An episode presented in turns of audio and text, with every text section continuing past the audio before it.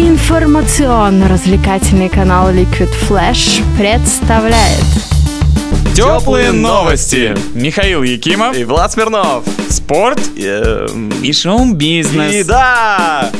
Чемпионате КХЛ вчера было сыграно три матча. Нижегородская торпеда завершила выездную серию игр победой над Рижским Динамо со счетом 3-2. А победную шайбу нападающий автозаводцев Сакари Салминин забросил за 35 секунд до финального свистка. Белые барсы из Казани играли в Праге с другими представителями семейства кошачьих местными львами и победили со счетом 2-1. Обе шайбы в составе гостей из Татарстана забросил Яни Песанин. А в самом результативном матче дня в Братиславе, где соперники на двоих забросили 9 шайб, победу праздновали гостившие условно динамовцы из Москвы. Итоговый счет 4-5. На сегодня в континентальной хоккейной лиге тоже запланировано три игры. В Челябинске трактор сыграет с Сибирью, в Подольске встретятся две боевые команды Витязь и ЦСКА, а в Загребе Медвежчак будет играть против СКА. тепло и хорошо. Новый сезон в женской волейбольной суперлиге начался с понедельника. Самой громкой афишей первого тура была игра в Краснодаре между местным и казанским «Динамо». И даже несмотря на некоторые проблемы с составом, такие как отсутствие американки Ларсон, Гамовой и компания подтвердили чемпионский класс и выиграли у краснодарских «Динамовок», возглавляемых великой волейболисткой Любовью Соколовой 3-1. В других матчах дня московская «Динамо» на тайбрейке с трудом победила «Уралочку» в родных стенах. Новичок Суперлиги Хара Марин также в пяти партиях на своем паркете победила Уфимочку, а Амичка на выезде обыграла Протон 3-1. Факел в Новом Уренгое победил Тюмень с таким же счетом. О высочайшем уровне соперничества в новом сезоне говорит даже результат первой партии, казалось бы, самого легкого матча дня. Заречье Одинцова, хоть и разгромила Индезит со счетом 3-0, в первой партии имела огромные проблемы, ведь этот сет стал самым долгим в туре и закончился со счетом 35-33. К сожалению, на дальнейшую борьбу у волейболисток Индезита сил не хватило, и две оставшиеся партии Заречья Одинцова взяло без проблем 25-17, 25-22. Что ж, мы будем следить за развитием событий в чемпионате. Кушаешь слушаешь.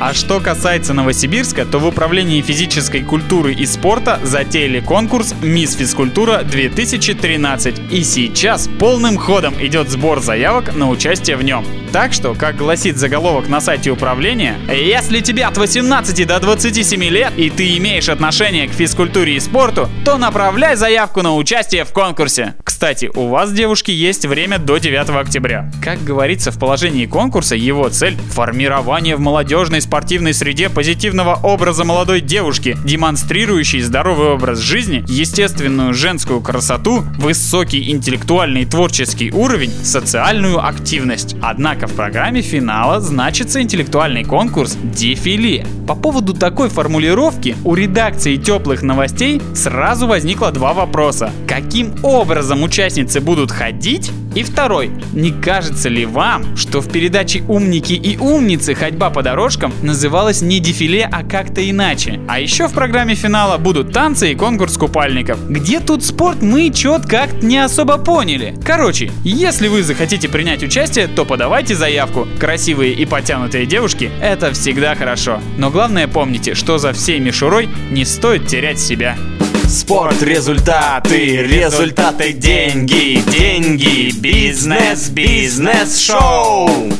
На одном из самых главных музыкальных конкурсов мира Евровидении меняют правила. Организаторы поставили себе цель сделать наиболее прозрачными правила голосования. Так, например, состав национального жюри, который ранее объявлялся непосредственно перед финалом, теперь должен быть известен заранее, до начала конкурса. Связано это в первую очередь со скандалами, которые возникают на почве неведения. Например, на прошедшем в этом году Евровидении обвиняли Филиппа Киркорова в том, что он агитировал голосовать за участника от Азербайджана, хотя сам сам состоял в национальном жюри. Эксперты полагают, что ужесточение правил поможет избежать дальнейших манипуляций с голосованием. К тому же теперь после финала конкурса будет опубликована оценка каждого члена жюри, а в процессе Евровидения будет работать открытый раздел официального сайта, где можно будет сообщить о нарушениях в процедуре голосования. Как объяснил исполнительный супервайзер Йон Ул Сан, организаторы делают все для того, чтобы сохранить традиции и адаптироваться к духу времени, и дал понять, что сделает все возможное для обеспечения справедливого результата конкурса Евровидения 2014. Теплые, как кофе и котята.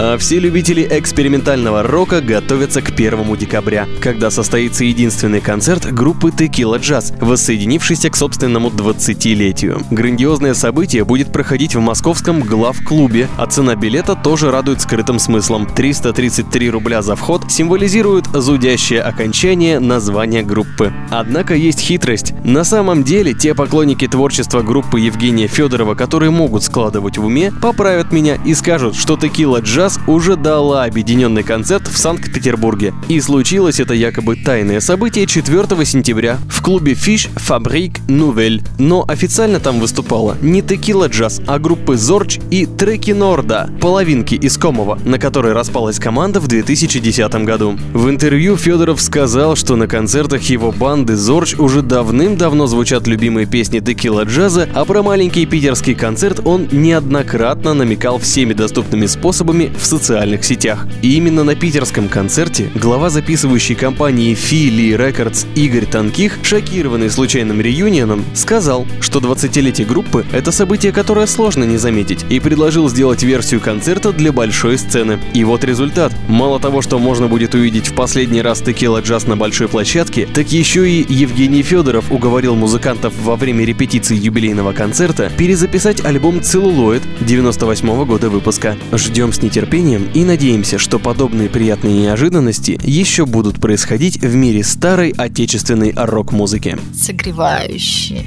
теплые.